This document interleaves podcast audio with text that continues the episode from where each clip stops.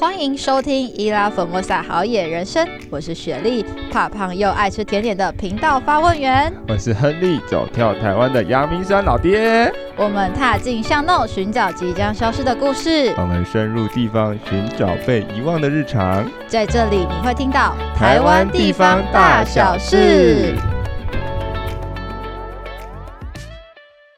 大家回到 SH 好野人生，大家好久不见，嗯、好久不见，对，大家应该很久没有听到我们的声音了，对，甚是想念呐。因为我们最近呢，就是比较多的访谈，那大家的反馈也还蛮不错的。嗯，那我们这次呢，邀请到的来宾，我们自己也是非常喜欢，那我们也是深资深粉丝啊。那所以呢，邀请他来到现场，我们自己非常的开心。嗯，那今天呢，就会聊蛮多旅游相关的议题。嗯，那呢，就是我们先来介绍一下我们这次，稍微简单介绍一下我们这次的来宾好了。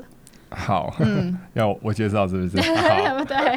OK，好，哦，我就简单介绍，等下剩下交给来宾自己来介绍好了。对，那就是呃，就我们了解啦，就是这是应该，如果你是就是对于台湾深度旅游，或者是对于台湾的一些地方议题很有兴趣的话，应该都会听过一本杂志。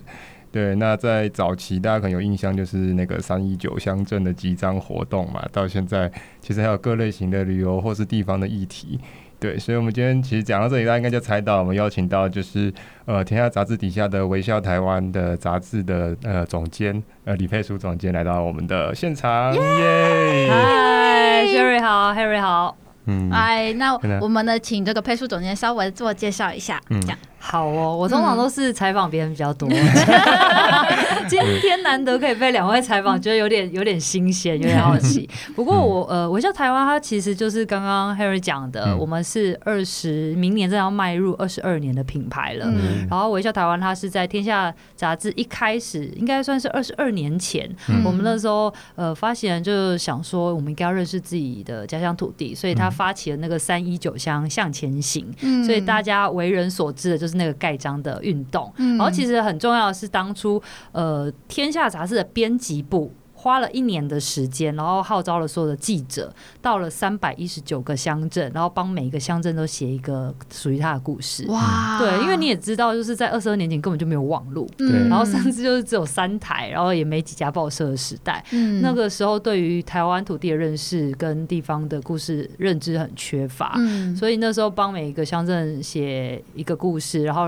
让大家知道说，哎，自己身边错过了什么事情。嗯，那那个时候就发行了四本。刊物就是三一九向向前行，嗯，不过时至今日，它其实一直在转变嘛。其实我们也见证了一个台湾国内旅行的近代史，我自己是这样看啦。嗯、然后我其实是在十年前加入微笑台湾的，哦，对，所以也也见证到一些台湾的呃旅行的发展的轨迹，我觉得很有趣。嗯、待会我们可以慢慢聊。哦，太棒了！那当然，我们首先想要了解一下，现在为什么没有在做这几张活动？如果是我就参加呀。现在不是三百一十九吧？我记得好像三百六三六八。对对，因为它其实有一些县市改制嘛，我们把一些区也算进来了，所以总共是三六八没有错。但是因为过去的几张的活动真的玩太久了，然后想说，呃，当当然还是有很多的粉丝支持啊，就是我们常常那个 FB 也常常会被被那个叮咚叮咚敲完，说你们到底什么时候？才要再 办一张，所以我们有听到大家的声音。嗯、我们在去年年底的时候就开始重新有了这个盖章的活动，嗯、然后我就是把它放在我们的季刊，因为我们现在变季刊，一季一次的呃这个纸本杂志的发行，嗯、然后大家就可以看到说里面有那个盖章，但是我们这次很仁慈。我们只一次给大家五五个点，啊，对，但是都是上山下海，有时候还到离岛。哦，所以也是我觉得有也是有一点小挑战。有有有有有，好，所以呢，我们现在呢，如果还没想要集章的伙伴，你还有机会，你可以买季刊来看，赶快订阅起来，这样子。我们我自己还蛮想请教，因为现在大部分的人应该都是以线上阅读为主，那你们为什么？因为我们有访，就是有认识的媒体朋友，或者是在。在写杂志的，就是。是这种为什么还要持续的做这个纸本杂志这件事情？嗯，我觉得其实不晓得是不是自己也有一点老派，哦、就是对于那个纸本的依恋的程度还是蛮深的，嗯、有质感感。对，那这当然是比较偏个人的部分。嗯、那实际上我们会发现说，纸本在这个时代它其实是一个礼物，嗯、就如果还能做持续做，它其实需要后面一些很很大的力量存在，嗯、包括商业的、啊，包括理想上面的支持。嗯、那我觉得，呃，我常常听。到读者给我的一些回馈哦，他就说哇，他可以看到那个，譬如说台湾的山上的。照片，然后是当季被拍回来的照片，嗯、放的大大的，我们是四二乘二一的这个大小，嗯，然后他觉得说他好像可以在这个纸本上面不用出去，他也可以马上到那个地方，嗯、他觉得那个好像是网络阅读没有办法给他的，哦，对对对对对，这样讲没有错啦，这样有被说服的感觉，纸本的还是有一点温度在，对，有魅力在。嗯、OK，那我们当然是想要了解一下，刚开始叫做微笑台湾这个品牌的名称的原因。原因是什么呢？我其实看到这个题目的时候，我自己有点起鸡皮疙瘩。对我，我为什么？因为很久人没有人问这个问题了，因为我们就觉得啊，这就是我们的名字。可是真的要回答说为什么叫微笑台湾的时候，它其实是呃，发现那个时候想的是这个世，就是这个世界上这个社会需要多一点的善意。哦，那我觉得哦，我自己现在 讲起来，我就觉得很蛮感动的，因为我们常常会觉得说，呃，我们在旅行的路上，或者说你出去跟人家见面也好，我觉得这这几年感觉就是因为戴着口罩嘛，对，所以我其实都会刻意的笑的很大，把我的那个。呃，笑意是 表达在我的眼神上面，我想要传达这件事情。那我觉得当时发现他想要讲的就是这样，就是我们其实多给这个社会一点善意，然后人跟人之间的善意，它可以让我们这个社会变得更美好。因为当时在二十二年前。那时候可能刚刚政党轮替，然后我们的呃整个政治的局势也是蛮动荡的，然后社会有很多的惶惶不安。嗯，对，我觉得在那个局势下，他想要传达的是人跟人之间其实是可很可以很靠近的，然后就透过微笑。嗯嗯，现在应该就是在口罩上面画一个笑脸，这有用吗？可以吧？要画大一点啊。对，眼睛配上微笑，嘴巴要微笑，这样子。对，那其实因为我觉得这个。我们再想想，现在真的很需要这种这种力量啦，因为尤其是戴上口罩，真的是没有办法看到人在笑，就觉得世界好像又某种层面就比较冰冷。对了，少了一点温度，多了一点距离感。对对对，而且我就觉得现在应该也是大家，我们都是网络时代的族群嘛，那你常常要批评一件事情就很容易，但是其实人跟人见面都是。你会觉得见面三分情，然后就带一点微笑的时候，你就会觉得其实也没有这么这么严肃，或没有那么糟糕。对对对，对我我们自我们自己在就是。想要了解微笑台湾或者了解这个总监的时候，我们一直很想要知道一件事，就是为什么你会想要在微笑台湾待这么久的时间？因为通常在一间公司，现在可能大概这三年五年，可能就会想要转换跑道。但我觉得会待在这个地方，然后愿意一直付出下去，一定有他的理由。那我想要问问是什么样的理由？哦，我觉得真的是有有几个有几点可以跟大家分享。一个当然是我自己很喜欢玩。嗯，这个工作常常让我觉得有自肥的嫌疑。那可以播出去吗？他其实就是一开始啊，比如说我那时候在跑跑这个跑跑这些采访的时候，那因为我们我在进来的时候，我们是从款，我是那时候在做款款型，就夸夸给啊慢慢走的那那那个系列，然后款款型的时候，我都会自告奋勇。譬如说，我要去那个屏东的高速飞轻航机，哇，对，然后或者是我要去台东的立松温泉，嗯，就找一些我觉得如果只靠我自己我没有办法去的地方，或者是甚至我也不知道找谁带我去，嗯，对，那我觉得从这个呃采访的过程中，这让我学习到非常多，嗯，然后再来就是，我就觉得哇，这个工作也太棒了，那个棒是说。我何德何能叫一个人可以在一个小时到两个小时之内，可以把他的人生故事这样子完全无私的奉献的告诉我？哦，然后我从这个采访过程中，真的常常得到很多力量跟、嗯、跟启发。我觉得这是让我可以一直持持续这个工作的一个很大的重点。嗯，然后再来，其实是我个人私人的部分。嗯。就我其实呃，我的爸爸是台呃南投的竹山人，嗯，但是因为一些关系，我们非常非常的久都没有再回到竹山这个地方。嗯，那呃，如果听众朋友朋友有看过我们的微笑季刊的时候，就知道说我们有一个设定，就是里面每一季都会有一个叫做微笑小镇，嗯，然后那个小镇就是我会。呃，收集比较齐全的资料，然后每一季告诉大家说，你可以去这个小镇三天两夜都没有问题的这些报道。嗯、好，那那时候我就透过这样我的工作的一个形态，我就给自己一个工作的理由，我就回去了南投的竹山做采访。嗯，然后那一次的采访，我记得是四四天吧。嗯，然后我最后一天的时候，我就很勇敢的回去看呃探望我的爷爷。嗯，然后我觉得那个是对我自己人生的一个和呃，就是我生命中的一个和解吧。然后我觉得这个这个呃工作不止让我认识了我的家乡、我的土地，然后进一步也让我的生命有了不一样的改变。嗯，那时候回去竹山的时候，最后就把它写成报道。那你还有回去？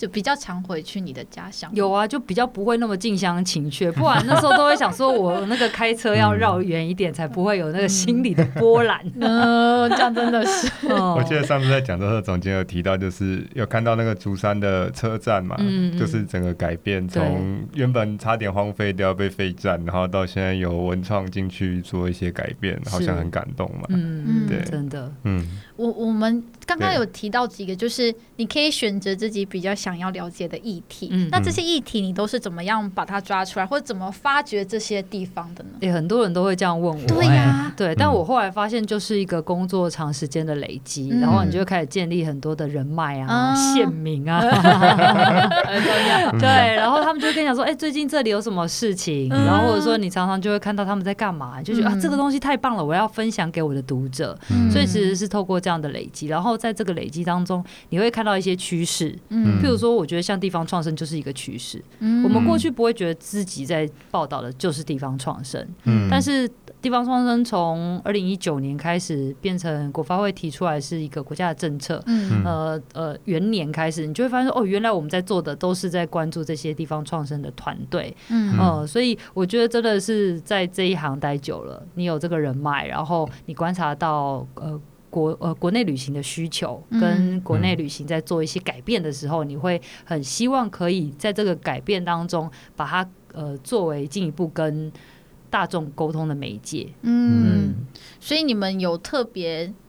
就是设定一个主题，可能我们这一次呢是要走一个户外风格，因为那个春呃夏天要到了，就是要走户外。那有了春天呢，要去赏花，然后结合在地。你们会设定这样的主题去跟读者分享吗？还是其实不会？其实会，因为我们当初会变成季刊的原因，就是我们讲不是讲说吃吃东西要吃在地，吃当季，对对对。其实我觉得旅行也是，嗯，因为你旅行的时候就是当季的旅行，你吃到的东西也是当季的。这个东西是最好玩的，对，像比如说，哎，最近我们家的那个温泉相关的就特别的夯，哦，对，因为前阵子不是开始冷了吗？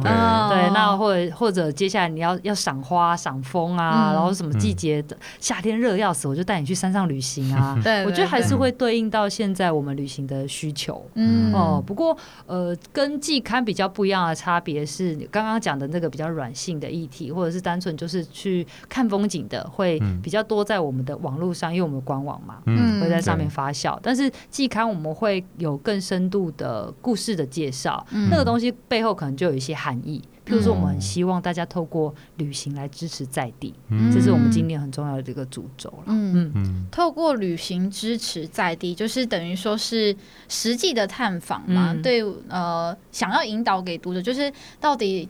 我们看杂志的目的是希望他们走出去吗？嗯、还是希望他们可以做什么样的行动？哎、欸，我其实觉得我在思考这个问题的时候，我就是我就想到两个层面，对，是从我自己出发的。我常常觉得，我们如果不了解一个地方的时候，我们很难去下一个判断，什么是对他好，什么是对他不好。甚至我常常听到很多的老师问是老师，就说这条路改变了我们很多，他把人带出去了。所以人可能越来越稀少了，但是他未来也有可能把人带回来。所以每一个政策也好，或者说你在做的任何的判断，其实你需要多一点的了解。嗯、那我觉得其实呃，旅行就是一个让你同理那个地方的很重要的一个媒介。嗯，嗯，那另外就是我们在讲的是说，旅行其实可以改变很多事。因为呃，现在的消费，你就会知道，消费的那个钞票就是你的选票。那个选票是说，你可以选择什么东西被留下来，什么东西消失。哦，吃的食物也是这样，店家也是这样。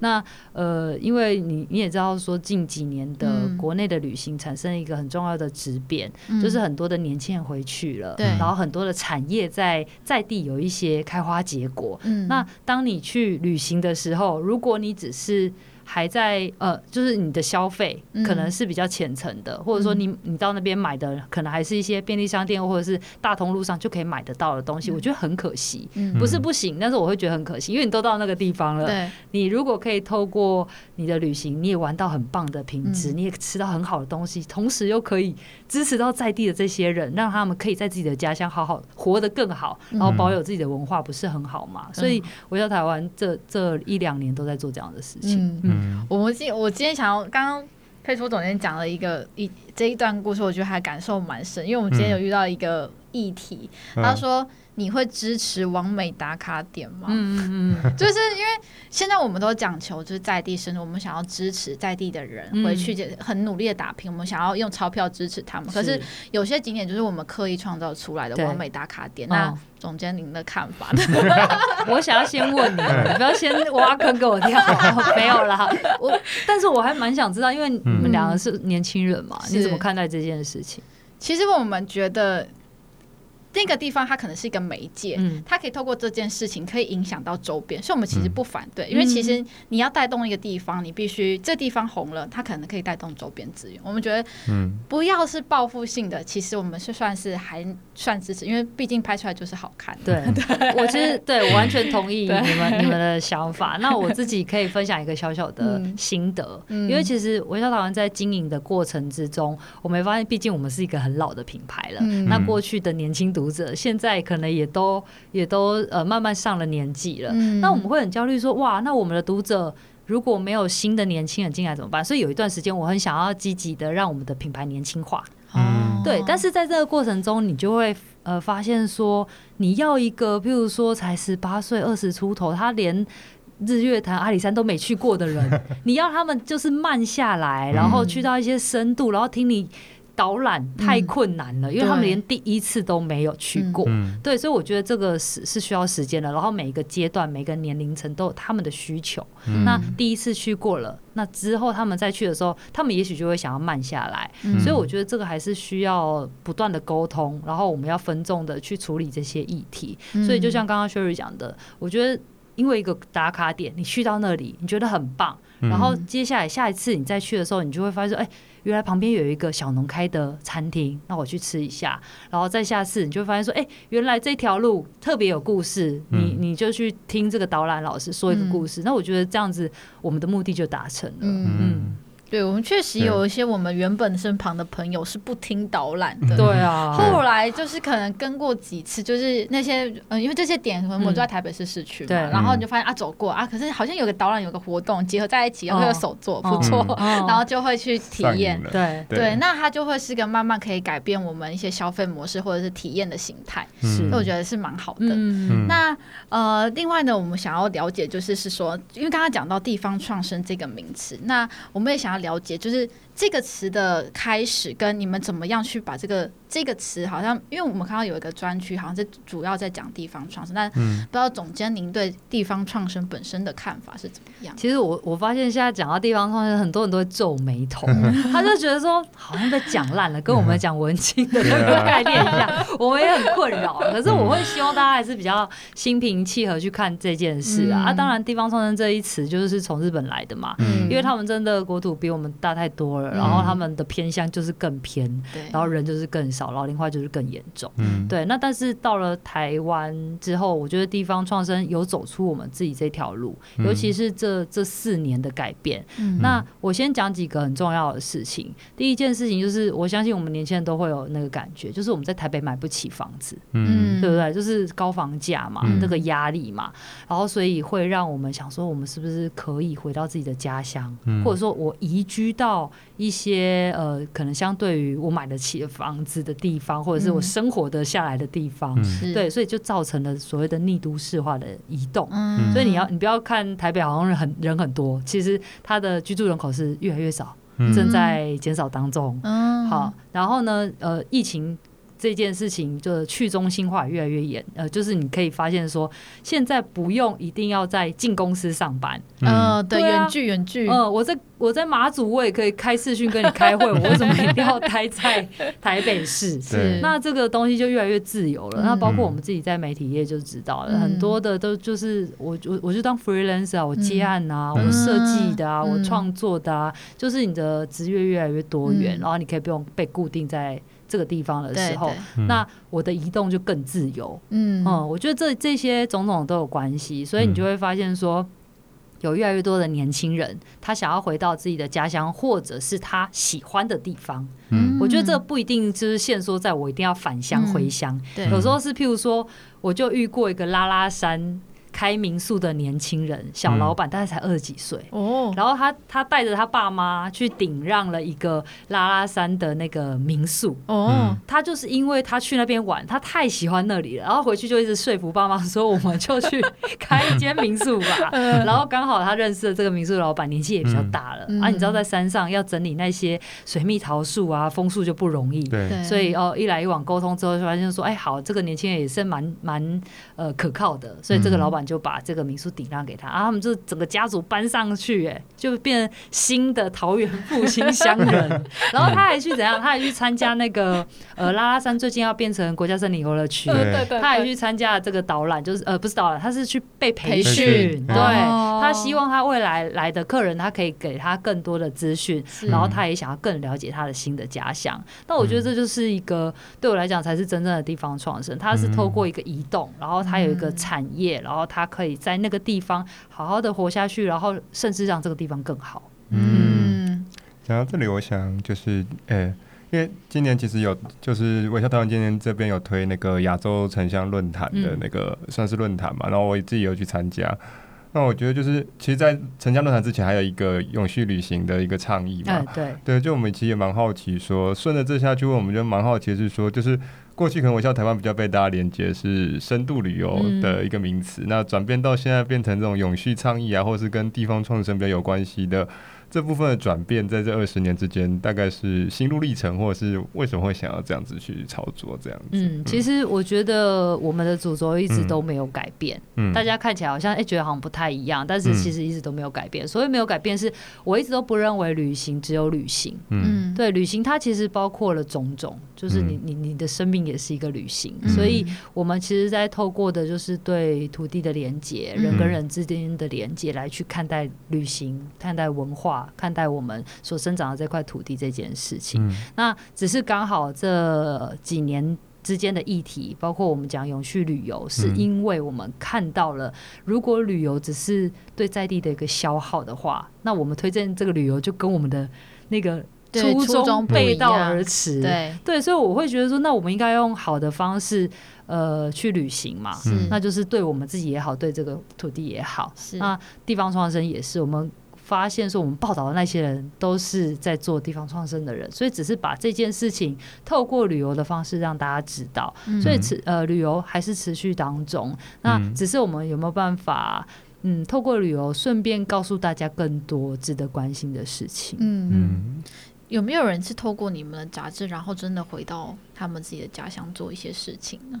我不知道有没有有没有，我欢迎观众，对，我欢迎听众或读者真的有话给我这个回馈。但是我知道我们的读者很可爱，因为他们有一些就是大哥大姐，然后他们知道就是我们一直在关注这个呃议题的时候，那因为我们每一季都会办实体的分享会，因为我们会把这一季的受访者。然后挑两位，然后请到台北的一个场地，然后我们就是请他们分享他们的故事，然后会做一些互动。然后就讲完之后，印象非常深刻。我就是请了台南麻豆的一个种那个文旦的青农，然后他就来来台北跟大家分享他为什么要回去种，呃，继承那个五十多年的柚子园，然后要种文旦这件事情。呃，讲完之后就就很多那个大哥。就举手，他说：“我到底要怎么支持你？”哦，对他们其实是很有感，他们觉得，嗯、呃，他们的年纪已经到了，可能已经将近退休了，然后他们可能也是，呃，有有一点的这个所谓的累积了，是。所以他们很希望说他们的下一代可以过得更好。嗯、那只是他们透过我们，他可以知道说，呃，原来年轻人回去有遇遇到这些困难，嗯、或者说他们在这边其实需要的是一些嗯商业上面的给大家的给他一些助力，嗯、所以他就很想知道说我可以怎么样透过我自己的行动，嗯，对这个地方。对这一群呃人是有帮助的，所以我觉得呃我们有做到的是这件事情。嗯，嗯，所以应该是说，因为很多都是纸本跟实体还是有一点距，所以现在可以实际见到微笑台湾一些实际有连接的，嗯、就比较是只有这个活动而已嘛。呃，这个是固定的活动，哦、但是其他就像我我们见面的这个大型的论坛啊，也都是很欢迎一般的民众来一起参与，嗯、因为我觉得我们请到的真的都是地方的这些素人，嗯、然后这些素人把自己的故事带过来，然后让大家知道说他们到底在那边干嘛，他们遇到了什么问题。嗯、不过接下来明年应该还会有很多有趣的事情，可以先卖个关子，哦、对，我们要抢先知道，因为我们。最近在从，那就是想要做那种类似风土的课程。哦，然后这个风土的课程我自己都觉得很想试，到时候再邀请你们过来。好啊，不会是跟洪振宇老师有关系？哎，不是，但是我们是透过吃来去理解这一个产物，然后跟呃，就是珍惜它，怎么把它做出来的人。哦，太好了，就是有点像产地到餐桌的那种概念嘛。对对对，OK OK，好，那就卖个关子，我们到时候最新消息就。放脸书，还有追踪微笑台湾这样子。啊、好，接着这活动，我想再提一个活动，嗯、因为其实我看到最近微笑台湾在推那个三六八在开箱嘛，就是等于有点好像从回到最早我们刚刚讲的三一九的那个乡镇向前行，到后来的款款行，嗯，那到现在又有三六八在开箱，好像是募集大家提供一些老照片嘛，然后把。大家的一些过往的回忆找回来，就是想了解看看这部分。呃，我要台湾希望就是在这一个算是我不知道算不算二十周年的一个小庆祝活动了，但是在这个活动当中，你们希望带出来的议题会是什么？对，你很用心的做功课，嗯、但是对，就像你说的，它其实算是我们在二十周年，就是前两年的时候做的一个，呃，我觉得算是一个。跟大家重新连接起来的方式吧，嗯、只是我们这次做的三六八再开箱是用线上数位专辑的方式，嗯、我们把三百六十八个乡镇的介绍，嗯、跟你去那边玩，比如说两天一夜啊，要怎么在那边去做一个比较深度的旅游吧，都把它收录在这个数位专辑里面，嗯、所以大家打三六八再开箱，乡是那个乡镇的乡，嗯、对你就可以呃，就是可以看到微笑台湾把这二十二十年的精华都灌注在里面，嗯、对，这是算是一个精彩的揭露了，太棒了。嗯、那在这二十年总监，有没有自己印象比较深刻的故事或者是经验可以跟大家分享？或者你听完他故事就流泪有没有？类似这种，真的有蛮多的。但是，嗯、呃，我觉得我想要跟大家分享的会是一个我在澎湖的经验、欸。嗯。嗯那时候就是我进来没有多久，大概应该就是两两、嗯、三年的那种新鲜人。嗯，然后那时候因为我是一个很容易晕车跟晕船的人，嗯，他去到澎湖采访的时候、哦、很辛苦、欸，很可怕，因为就是每天都要跳一个岛，嗯、然后最后回到回到那个民宿饭店的时候，老板还会跟你讲说：“好，那我们现在来开个会，就是我们要做一个今天大家要分享一下你们你收集到的一些情报嘛。”嗯，对，然后。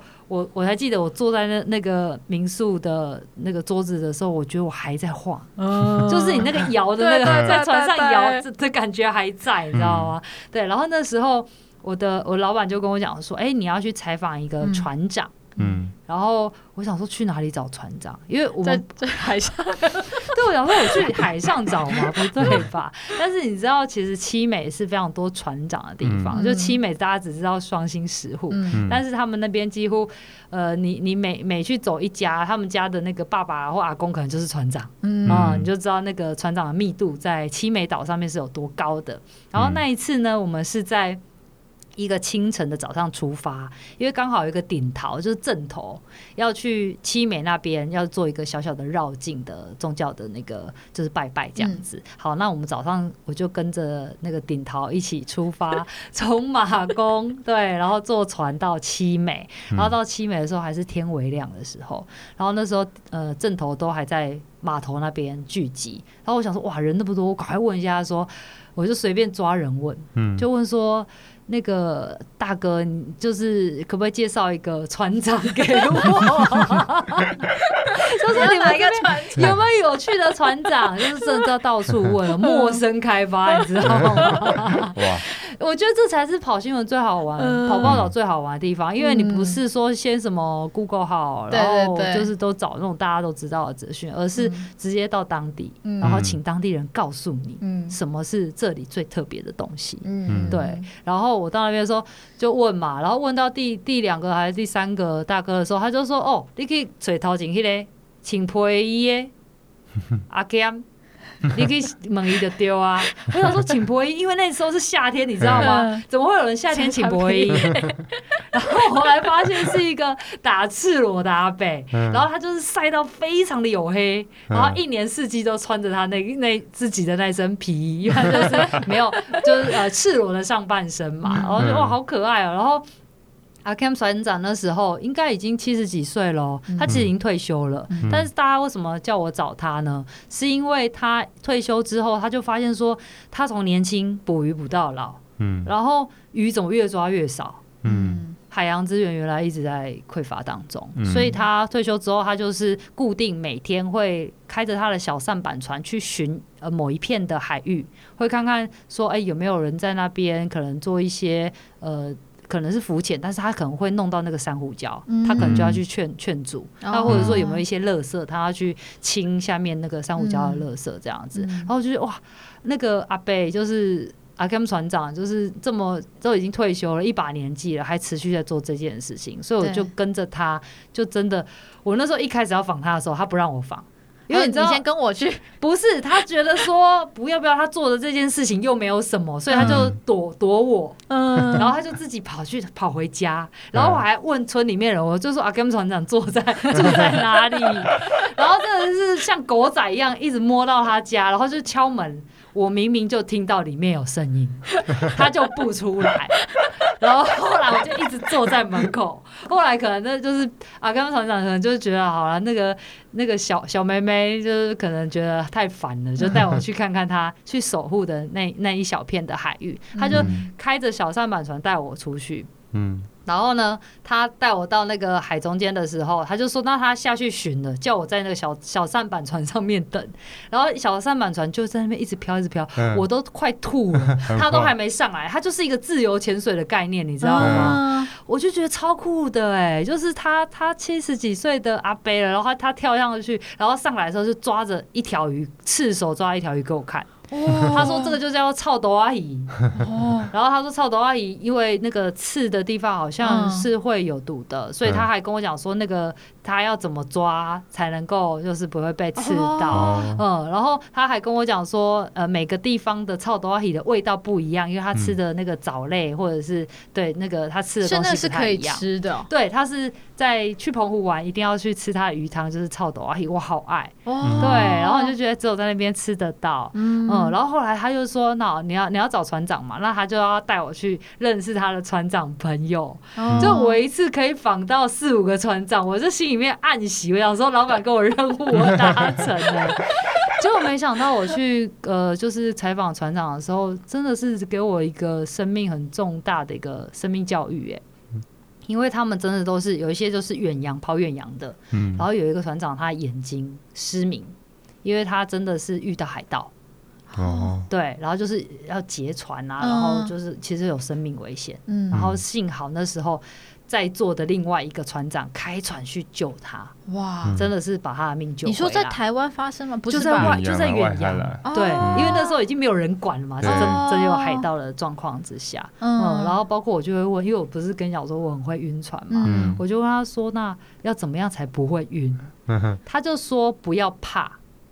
所有的事情，他就是先怕你就就输了，所以你就就是会会那个心里面就开始觉得要晕了要晕了，心理作用嘛。嗯、所以我觉得他其实讲这这一句的时候，看起来好像很平凡，那其实我觉得他可以套用到很多的人生的道理上面。嗯、对，就是很多事情就是不要怕。嗯哦，那我自己在想啊，因为小呃台湾那么小。嗯，我们都住在都市里面，或每个人都住在不一样的地方，我们很难去理解这样子呃小岛上面的人的生活。嗯、那其实透过旅行，我们可以看到这么深的跟我们这么不一样的呃地方在地生活，是台湾这么多元，然后这么丰富一个很重要的资产。嗯嗯，嗯所以。佩书总监今天会建议大家，一开始如果出门旅游，就不要规划行程去在地，然后问在地人。哎、欸，如果如果是愿意这么做的，我会觉得你你的旅行会非常的不一样，嗯、因为你会发现说，哇，别人的旅行可能回来就就是就是讲说你吃了什么嘛，对那什么店有没有开嘛，然后拍照嘛。但是你真的跟在地人有了那个连接之后，你会觉得自己好像跟那个地方有了一条线被系着，嗯、然后你下次。还会想要再去，然后再跟那个可能是杂货店的阿妈打个招呼，你你还记得我吗？对，对我觉得那个那个感动是，就是如果不是深度旅行过的人不会了解的。嗯，嗯我很想要分享那个我们之前去张之细路的时候，嗯哦、你分享 那个，就是我们也。不知道，可能是受他的启发，就是受 Henry 的启发。我们之后后来的行程很多都是没有计划的旅行，就只有一个住宿地点，但其他就是可能就爬山，放飞自己，就放 飞。然后我们有一次在，因为我们之前有那个跟那个千里步道千里步道协会有合作张之细路的推广，是。那那时候我们就去，我们受呃邀请就是要去走一个叫做张之细路的某一段，就在江麻园那个地方。对，江麻园那边就会非常的可爱，就是他们就是产。姜嘛，然后他们要炒姜，然后姜汤、姜茶，什么什么都有，姜姜姜姜姜，然后泡泡姜的那个姜竹芋之类。然后我们最印象深刻的是，因为我们那天走步道要走很长一段，大概好几十公里，应该不止哦，大概四四三四十三四十，还蛮长的。对，就是走长型的步道。然后那时候我们就因为在同都在同一个地方出发，就在江马园。嗯，然后那时候就有一个姐姐跟我们说，哦。你今天要去走，你明天也要来走吗？你明天如果来走，走完我跟你一串香蕉。哇！你知道我们那时候就就是我们原本还有觉得说，那真的我们要回去吗？对啊。可是回去他看到我们真的非常开心，他说哇，你们挑战成功！他真的就从旁边拿了一串芭蕉给我们，好棒哦！就是你会觉得那个是你完全没有预期到的结果，嗯、然后他在你的生命发生，然后你就觉得。台湾竟然还有，就是因为我们都在台北，然后你就觉得很感动。竟然还是有在一个地方，然后就为了让大家喜欢这里，然后就会回馈给你这样子。我们觉得就是超感动。对，而且你就觉得这就是你旅行最大的一个收获，对，跟你会记得的东西。就可能十年后你会跟你的小孩、跟你的孙子讲说：“ 我那时候拿到了一串香蕉，我真的走完了。”真的就是这样。对，所以我们觉得就是。很感动啊，就是听到佩书总监这样子讲，终于、啊、理解为什么可以在这间公司待十年了。对、啊，那因为我们也有听过一句话，这就是他想要问的。那我觉得应该也可以，就是有说，就越在地越国际。嗯、就是如果因为很多人，我们就是让台湾人认识台湾嘛。那对于外国人呢，这一块你们有怎么样的推广，让其他国外朋友可以认识我们吗？我觉得，其实在这两年疫情当中，非常多的呃旅行业者也好，或者说在地的这些小店啊，或者就是相关的这些产业的人，嗯、他们其实都有一个很大的进步跟转型。嗯、对，我觉得这是可以活到现在一个很很必备的嘛，对不对？嗯、那我还记得我在之前，我不知道几年前哦，就是大概五六年前的时候去京都玩。嗯，然后我到了京都，因为我觉得受这个这个工作的影响，我就会想要用在台湾旅行的方式去旅行国外。对、嗯、对，然后所以那时候我是自己一个人去京都玩，然后京都的比较算是郊郊区了吧，就有一个叫美山的地方，美山村的地方。然后那时候我就选择了住在民宿的。呃人家的家里面。哦，然后那次真的是让我觉得这才叫做旅行。嗯，因为可能就是民宿的老板要带你去晃一晃啊，然后带你去泡温泉啊，然后回来煮饭给你吃啊，然后煮的都是在地的那个农村料理。然后那时候同住的还有一个刚好会讲国语，因为他曾经来派驻来台湾当可能某大间公司的呃。高级的管理管理职的阿贝，然后他退休了，嗯、但是他是东京人，他特别带着他的太太开车到京都玩，然后我们就一起在那个小民宿里面共享了一个晚餐，嗯、然后聊了非常多 呃台日之间的友谊，嗯、我就觉得哇，这个好好玩哦。那我觉得其实呃，如果国外的朋友想要来台湾的话，我觉得第一个就是台湾的山。真的是绝对可以吸引他们一个很大的重点跟地方，对，尤其你知道，我们我自己也很爱爬山，但我不是那种就是去追，对对，不是不是那种等级的，但是我觉得你你可以发现说，台湾的尺寸很可爱，就你可以在。可能两个小时，你可以到到山上，嗯，对，对对对，到海边。我觉得这个是台湾真的很独有的。那包括你，嗯、我们自己住在台北的，嗯、每一条路的尽头都是山，嗯，这件事情也不是每个国家都有的，其实是非常罕见的。但是因为我们就是身处其中，嗯、所以我们很难去珍惜这件事情。嗯、但是国外的人，国外的朋友来到台湾旅行的时候，常常就会有这样的惊觉。嗯，有时候是他们刚跟我们说的，他说台湾的山好美。然后台湾的山离离离人的生活很近，嗯、对。然后另外就是我觉得他们可以。一定会喜欢住在民宿，因为有非常多的民宿主人，他们太特别了，然后他们打造的环境也太特别了，所以我觉得，呃，台湾的住宿真的是还蛮蛮蛮厉害的。嗯、虽然真的是价钱，我觉得是有比较高啦，对，但是我觉得如果可以找到那种你会觉得那个我们所谓的你觉得那个价钱跟它的价值是合理的状态的时候，我我是觉得很很推荐给我们国外的朋友来台湾玩的时候，可以真的在地的一个体验。嗯嗯，那我们当然要敲完一下，到底佩书总监对于说对私心推荐的部分，就你有没有自己住过很不错的民宿？有啊，就是住到每一次连那个员旅都带去的民宿。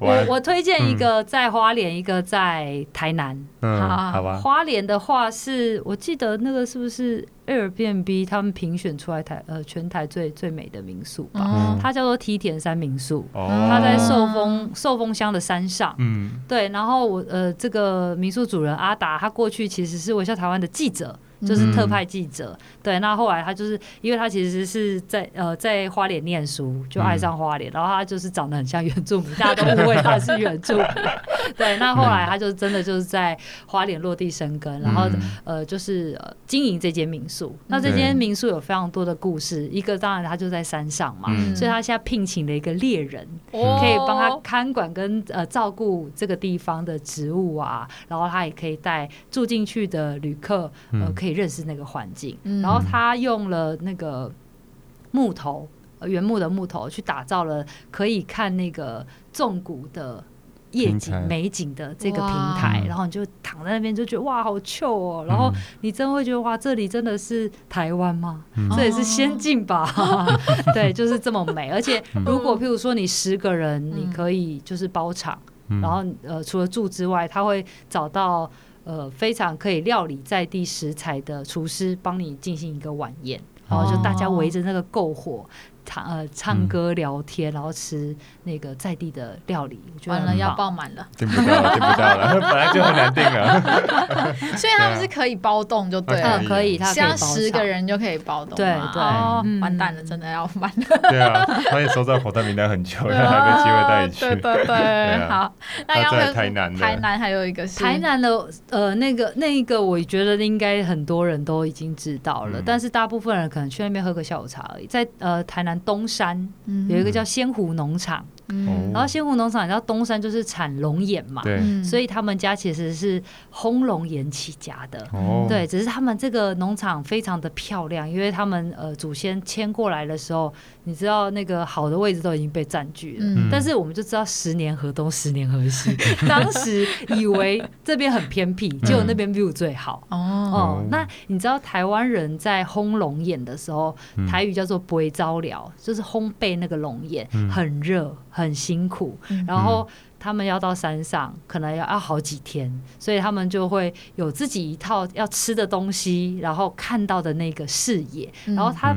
这个。回去接呃，等于是算是接班的阿强呢。嗯，阿强就把他的民宿做了一个翻新。嗯，所以你在那个民宿住的时候，你可以看到的是他当年就是小时候跟着爸爸妈妈上山陪龙眼干的那个画面。哦，所以视野非常的好。然后你可以泡那个龙眼花茶。哦，嗯，然后他那边也会有一些体验啊，或者是呃有有一些农家菜，可以在那边有晚餐。嗯。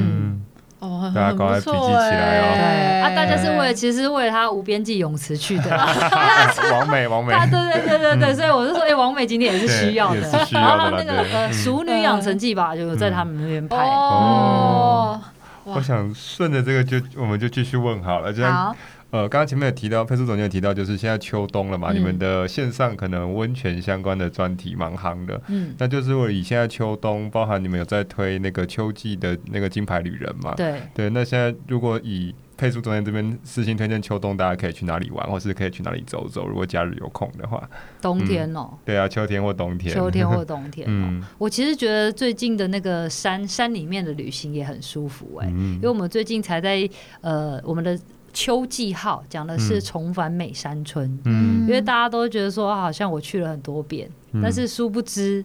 当年现在又再回去的时候，那里又有不一样的发展。嗯、所以，我们这次介绍，比如说像阿里山啊，嗯、然后就是大家都觉得永远的阿里山，你怎么又是阿里山？但偏偏不好意思哦，我就还是找到阿里山的特别之处。嗯、像阿里山最近的咖啡很厉害，嗯、因为其实是有一群的咖种咖啡的跟烘焙的咖啡的高手、高手、高高手都在阿里山。嗯、然后这个阿里山的那个咖啡，它是跟爱玉种在一起的。哦。对，所以你它不止种在一起，你连喝的时候都可以喝到在一起的一个口味哦。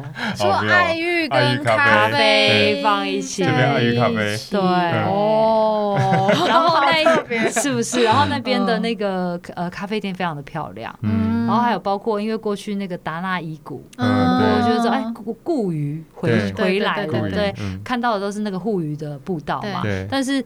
久了之后，大家觉得哦，我看过了，我干嘛要再去？所以这群年轻人又想到别招，他就餐厅对，没错，漂流的食物，对，漂流的餐桌，他就帮你塞好哇，那个原住民的烤肉啊，小米酒啊，然后就当地的食物啊，很辛苦的帮你把它塞成一套非常好拍的又很好吃的，对，然后到 帮你放到溪谷里面，然后当然这个最近比较冷一点了，明年的 可以先预约明年的夏天，对，就是诸如此类的。然后我们这。最呃，最近有介绍的就是拉拉山，拉拉山最近就是苹果的季节，嗯，哦，然后梨山，因为我们这一次收录了一个我 follow 很久的民宿主人，已经够难定了，所以详细想要知道是哪一件的话，请看那个 《国家台湾季刊》好吗？他会带你去追星，对，追星星去拍照，哦，追日出，梨山非常的棒。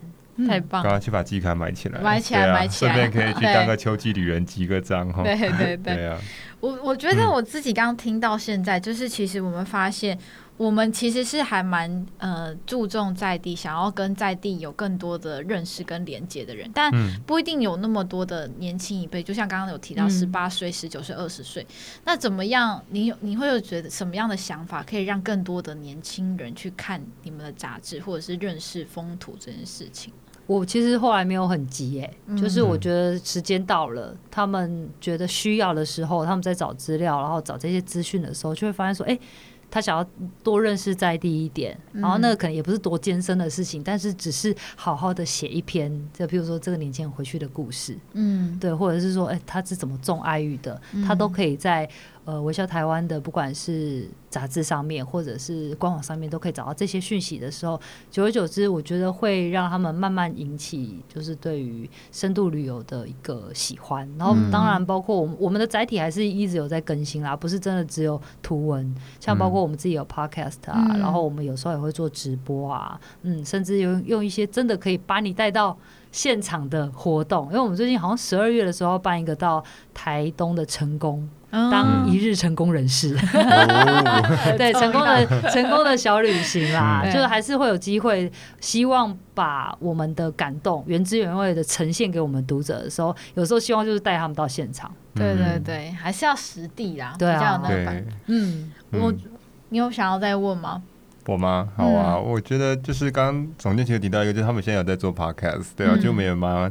好奇说，就是以怎么说传统的这种纸本杂志转变到现在声音的媒体，但我们知道天下杂志本身也有在做 podcast 这一块，做的非常成熟。嗯、对，所以当初呃是会想要说，也许用 podcast 的形式尝试去接触到更多年轻人吗？还是说他你们会希望他呈现出来的方式会是什么？其实那时候没有想到说是、嗯、是就是有没有要对准年轻人这个 TA，、嗯、反而是我觉得因为。我们常常讲纸短情长，嗯，譬如说，哎，我今天觉得两位太有趣了，我要跟你做一个采访，然后你们跟我讲了非常多的故事，就我写出来的两千字，可能当然是精华，但是有一些东西是没有办法被完整收录的，嗯，所以那一篇两千字，我会觉得哇，如果可以像像现在这样子，用聊天的方式，然后把你的故事，我听到的感动，然后呈现给我的。读者的话，我觉得那是一个非常好的载体，就是真的让他们也听到我在听到的东西。嗯，嗯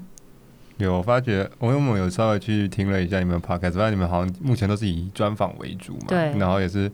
我发现很特别，是你们还很用心的在你们的那个网站上有把它分门别类，嗯、就是不同类型的那个应该说受访者，然后你们会去分类，还写文章去做介绍。哦，我跟你讲，其实是因为我自己想找，我老是找不到，我觉得很麻烦，我就会同事帮我帮我把它建个网网页，然后把这些东西都收录起来。嗯、我觉得真的想听的话，就是大家开车啊、跑步啊、做做。做家事的时候，点一集你想要认识的在地的人事物，然后你就可以跟他有四十分钟的接触。嗯，确实，我觉得声音跟文字还是有一点差别。你听到别人的声音，你会对这个人感觉更贴近，因为我觉得文字。文字也是有文字的感动，它会有想象力，但是跟声音听起来好像就真的不一样。对对对对对，所以你们没有考虑要做其他的什么 YouTube 或者其他的影片之类的？对啊，你要来帮我做吗？好了，现在应征了，现在应征了，可以吗？我其实觉得没有不行啊，但是有啦，慢慢来啦，因为我觉得这这这件事很有趣，因为就是要看。呃，我们可以走到多远，然后希望可以把读者带到现场，才是我们真正想做的。所以，透过任何的形式，我觉得未来都是有可能的。嗯嗯。下一个阶段，你们觉得旅游会变成什么样的形态？因为现在在讲地方创生，可能已经讲了两三年、三四年。嗯。那大概在下一个可能疫情国门开了之后，你觉得它会变成什么样的样貌？其实我我一直觉得永续，它就是未来我们每一个人、每一个世代共同的课题。所以要具备一个什么样的心态去面对你的旅行？我觉得大家还是要真的是深深切的去思考，然后再回到刚刚讲的那个国内旅行的部分。我自己有一个期待啦，那我不敢说这是未来的趋势，但是我常常觉得说有时候那种梦是人打造出来的。我们如果有这个期待，我们也。往这个方向前进的时候，有可能这件事情就会被我们实现。所以我自己一直觉得，深度的旅行接下来是更知识化的，然后把运动也加进来。哦，对啊，因为你不觉得好？譬如说我们在讲马拉松，嗯，很多人真的是跑完就走。哦，有啊，对，你不觉得很可惜吗？不是烤鸡嘛，就边吃边 吃草地吗？因为我也常跑马拉松，然后觉得不对啊，我们不是就是去那里吃吃喝喝，在家跑步？就是啊，对。可是真的很多人就 就就是跑完了，OK，我领到奖牌了，我有这个成绩了，我就离开。但是我们就很想说。不管你去参加运动赛事啊，你去听一场演唱会啊，你去看一个比呃看一个比赛啊，球赛也好啊，嗯、都可以跟当地的一些呃深度旅游结合在一起，嗯、这是我的想象。再来就是，其实台湾有非常多很有趣的事情，嗯、譬如说工厂，譬如说产地，嗯、这些事情其实是可以打开我们很多眼界的。的东的东西，它其实也可以跟旅行结合在一起。说工厂是哪一种工厂？传统工厂，譬如说陶瓷的工厂，传统工艺造船的工厂，对，那可能都是支撑当地一个很重要的经济命脉。对。对，但是我们从来没有那么呃，可以这么近身的靠近它过。那我就觉得，哎，如果未来可以往这个方向发展的时候，我觉得我们看到的视野会更不一样。嗯。我想就是顺着这下去，就是再问一个问题，就是刚刚我们问比较广，就是问可能旅游的呃未来。嗯，那如果我们把它缩小一点，讲微微笑台湾的下一步，可能会想要聚焦在什么样的议题，或者是未来会想要去推广的更多的东西会是什么？我觉得、嗯、呃，回到刚刚讲了这么多。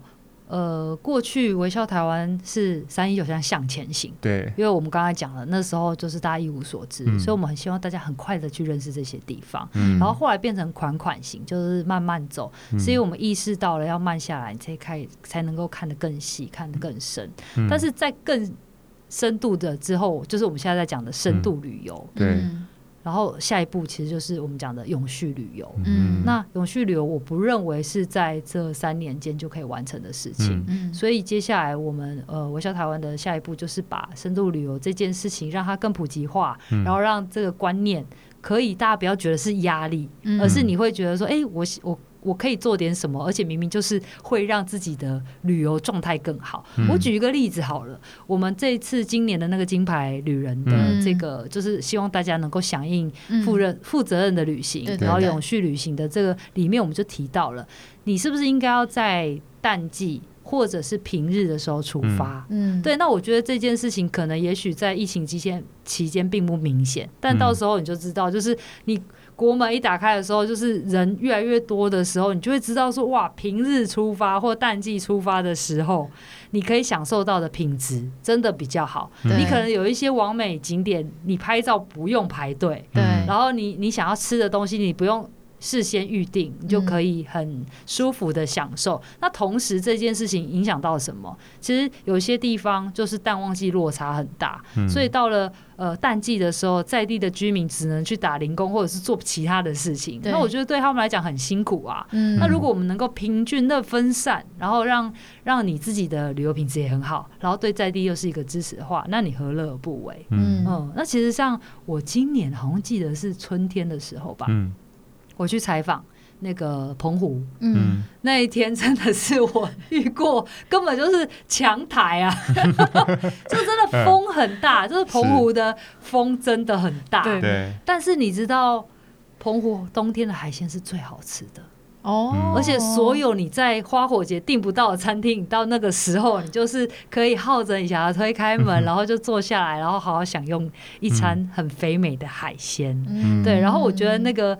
那那时候当然海上活动是没有办法进行的，所以我觉得就是看你对于这个地方，你想要这一次去想要有什么样的获得。嗯、那我那次就去，就除了吃海鲜，就可以拜访一些比较可以让你可以聊天的店家啊，像我那时候就去草根果子，嗯、呃，也是一个返乡青年开的一间茶饮店，嗯、然后就喝风如茶，跟他聊天，然后上面有一个小书店，然后你就可以。多跟在地人有一些不一样的接触，嗯，我觉得才是呃，就是淡季旅行可以获得的惬意，跟另外一种不一样的旅行生活的体验。嗯嗯，我觉得这值得推广哎。对啊，对啊，不然大家假日就是人挤人，人挤人塞车，真的真的。但是我一定要声明了，我知道那个。